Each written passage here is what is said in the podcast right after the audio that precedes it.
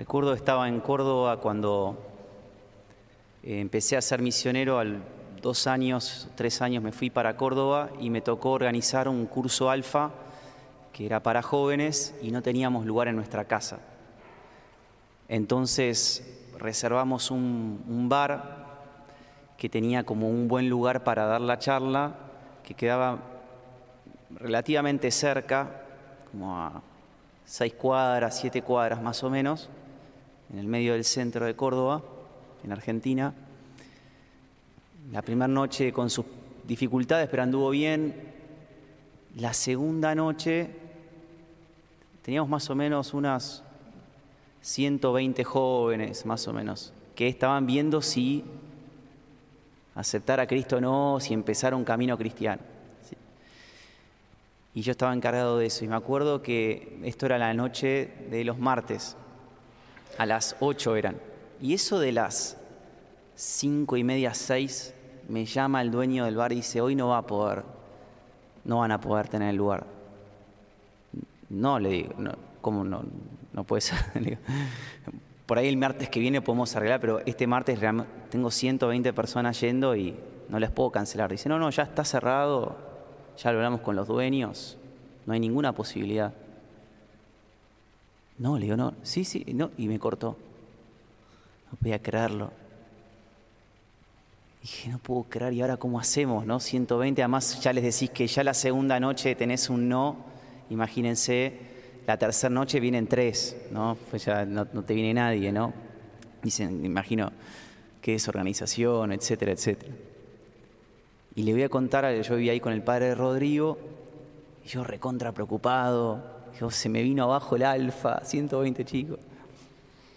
Y, me dice, vení, vení, vamos a la capilla.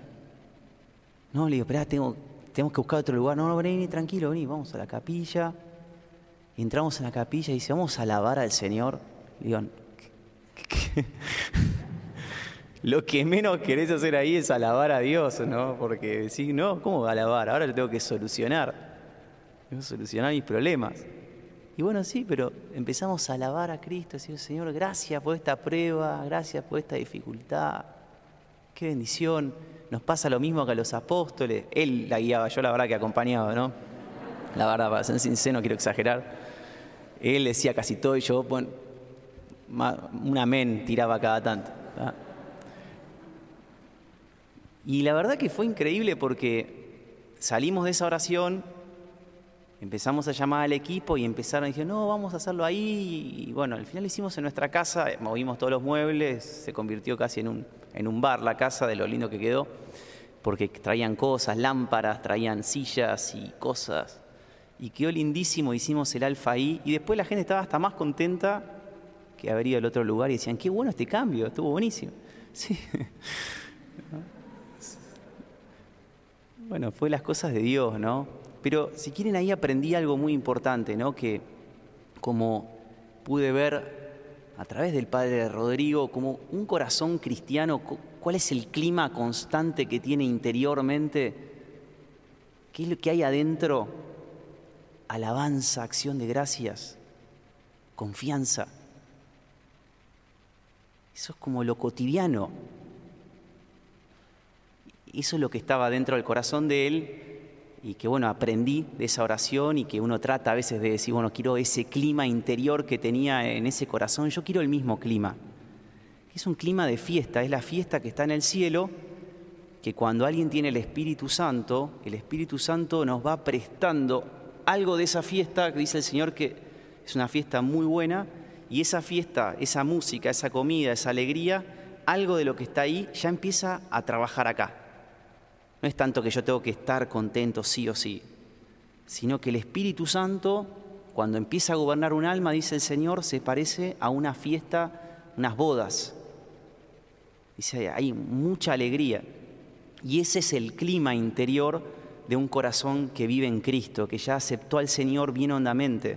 Y le podemos pedir al Señor que nos dé más de ese clima en lo personal y también en nuestra familia, que la alabanza, la fiesta, una fiesta sonsa, ¿no? sino fiesta en Cristo, sea como más el clima diario en nuestra familia y en nuestro corazón.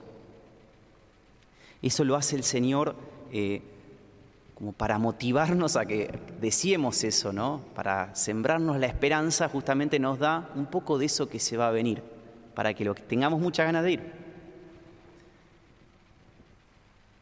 Eso fue lo que atrajo en las grandes evangelizaciones de los cristianos, eso era lo que atraía, no traía tanto la teología o a los romanos, eh, porque tenían un montón de dioses, los romanos al principio, cuando los cristianos eran minoría, era que los convencieron por discusiones teológicas.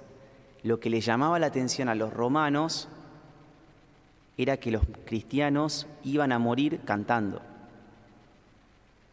¿Qué tienen adentro? Decían. ¿Por qué, qué, les pasa ahí adentro? ¿Qué les hicieron? Lo mismo los nazis, cuando en, el campo de concentración cuentan cuando mataron a, Maximiliano Kolbe, dice, muchos escritos de los nazis dicen que les llamaba la atención que escuchaban cantos adentro de la cámara donde estaban, los habían dejado sin comida y sin agua, y Maximiliano Colbe con los suyos los hacía cantar y alabar a Dios. Él fue el último en morir, lo tuvieron que eh, matar directamente, lo iban a matar de hambre, lo mataron con una inyección, pues no podían matar porque estaban alabando a Dios. Dicen, ¿qué, qué les pasa a los cristianos?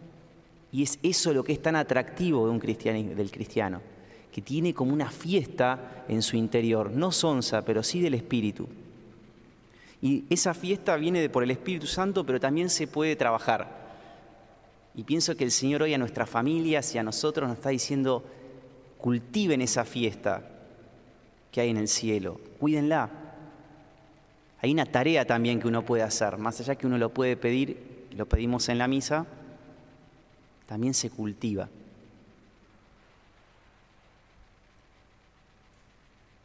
En primer lugar dice la palabra que ese espíritu como de alabanza y de alegría y de acción de gracias permanente, hay que cuidarlo mucho. Dice el Señor que los peores enemigos no son a veces eh, las peores cosas, sino las cosas buenas. Acá dice el Señor que invitaba invitados y que no le decían, mira, no voy a ir a la fiesta porque tengo ahora que, eh, no sé, matar a una persona. No, tengo que ir a un campo a trabajar, tengo que hacer cosas buenas. Dice acá que los invitaban y uno dijo, no, yo voy al campo, tengo, tengo que trabajar, discúlpame. Tengo que ir a mi negocio. Por lo tanto, nos dice el Señor, cuida mucho esa alabanza y ese espíritu, lo tenés que cuidar mucho de las cosas buenas que te sacan el corazón, que son pasiones buenas pero cuando se desordenan ocupan el lugar de Dios. Fíjense cómo dice San Pablo, cómo él ya lo domina eso, dice, yo ya sé vivir tanto en la saciedad, o sea, en tener un montón, como en el hambre, a tener de sobra como a no tener nada.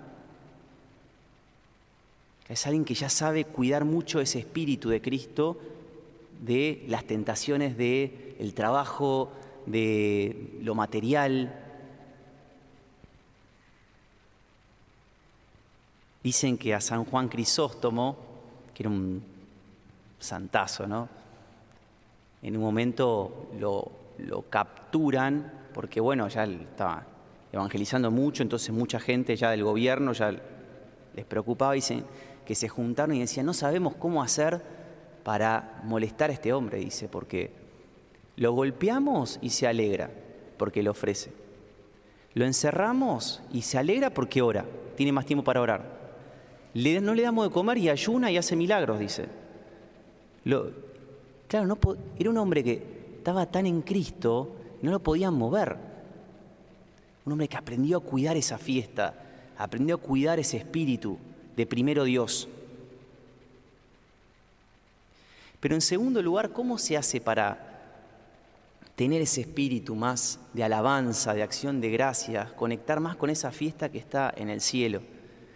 Bueno, el Señor nos dice un consejo y lo pone muy importante. Es el tercer mandamiento, ¿no? que es santificar las fiestas. Fíjense, realmente cuando te dicen los mandamientos, ¿qué es lo que pensás? No puedo hacer esto, no puedo hacer lo otro, no puedo hacer esto, ¿no? Todo eso que me obligan. Pero fíjense qué positivos que son los primeros mandamientos, ¿no? amar a Dios sobre todas las cosas. Y en este lugar es, el tercero es santificar la fiesta. festeja mucho, celebra bien, que haya fiesta en tu corazón, aprende a celebrar, aprender a entrar en la fiesta que hay en el cielo, en Dios. Es un mandamiento.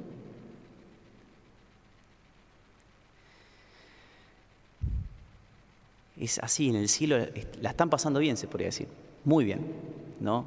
Y por eso nosotros nos dice el Señor, pónganse el traje de fiesta, empiecen a entrar desde ahora a esa fiesta, pues si no, dice Newman en un sermón muy bueno, dice que si uno no se pone ese traje de fiesta, llegás al cielo y el cielo es para ti un infierno. Porque es como que, ¿de qué, no sé, ¿por qué están alabando todos, cantando? ¿Qué ¿Por qué están tan contentos? Yo no, no quiero estar acá. Pero en cambio, si yo me pongo el traje de fiesta ahora y aprendo a alabar, a, amar a Dios, a regocijarme con Él, a gozar de su amor, cuando entra al cielo, es realmente el cielo para mí y el Señor me deja estar ahí. Como dicen, el, cielo dice es como un domingo eterno. Y por eso dicen que la primera manera para santificar las fiestas es vivir muy bien el domingo. O sea que el domingo tiene que ser para un cristiano que quiere vivir en Jesús un día muy especial. Es un día de alabanza.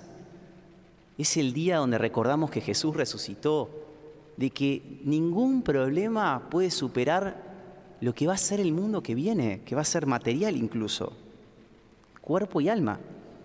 La alabanza, la acción de gracia, ninguna pelea, ningún dolor, ninguna pobreza nos puede sacar esa alegría. Por eso que es un día de victoria, de alabanza, y lo tenemos que vivir muy bien para que ya ahora nos pongamos muy bien ese traje de fiesta y podamos entrar en el cielo con todo el corazón y el alma vivir muy bien el domingo. Como dicen algunos, en el cielo es un domingo eterno. Todos los días es domingo en el cielo. Entonces, si acá lo vivo mal, ¿qué será? En el infierno debe ser lunes, martes todos los días, algo así, ¿no? Todos los días hubo lunes, está. Y por eso tengo que vivir muy bien el domingo acá. Pedirle al Señor la gracia de que el domingo sea muy especial. No puede ser lo mismo un domingo para alguien que quiere seguir a Jesús con todo el corazón que para alguien que lo conoce así medio de oídas, más cultural. No puede ser lo mismo. Tiene que haber seguramente una diferencia porque en el fondo yo estoy queriendo vivir más con el Señor. Es el día, el día de Dominus, de, Dios. Es el día de Jesús. Bueno, pienso que para nuestra familia nos puede ayudar mucho eh, juntarnos, si hay, si hay fe en la familia, en toda la familia, poner bien temprano el horario que ahora vamos a ir a misa, ir juntos, por ahí pueden uno venir, los que vienen más de lejos pueden venir rezando rosario o charlando de algo así con una música más que te ayude, pero que la vivencia de la misa nos ayude. Puede ser esa una manera. También podrá ser otra manera puede ser vestirse un poco mejor, como para ayudarme a recordarme que es un día distinto, que es un día de gloria. Por ahí no andar de jaqué, ¿no? Por la casa, pero, pero sí hay una ropa que a mí me ayude a decir, hoy es domingo. En la comida también se puede hacer algún, no sé, comer un poco mejor, algo que marque el domingo, en la música que se escucha.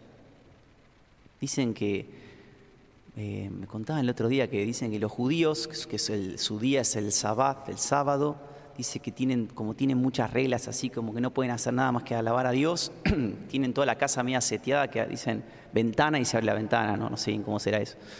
Pero ellos cuidan mucho su día. Nosotros también cuidamos mucho nuestro día domingo. ¿Por qué? Para poder tener esa fiesta en el corazón. Termino contando una, anécdota que pasó en el año 304. Si alguno después la quiere buscar por internet, está muy buena. Es una anécdota fuerte, ¿no? Que dicen que en ese momento eh, Diocleciano había prohibido a los cristianos eh, celebrar misa. les prohibió, les prohibió, entonces estaban en una misa clandestina, un padre que llamaba Saturnino y 49 personas y dicen que entró la, guardia, los vio y se los llevó a todos. Había niños. Dice que eh, los interrogaron, ni siquiera había un niño hasta que se llamaba Hilarión, de cuatro años, dice que ni siquiera él se echó atrás, porque si podían renegar de la fe y salvar su vida. Y dice que ninguno de los 49, ni el sacerdote, se echaron atrás. Dicen que mientras iban hacia el lugar donde los iban a matar, iban cantando. Y cuando le están haciendo la... le iban a hacer una la, la pregunta final al padre y a ellos, dice, le vamos a dar una última oportunidad. Si ustedes reniegan